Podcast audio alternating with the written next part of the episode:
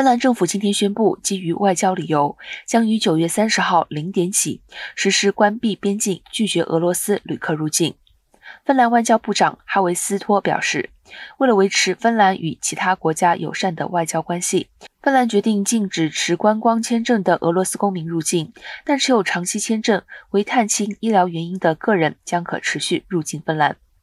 哈维斯托认为此令将让芬兰的外交关系更安全稳定。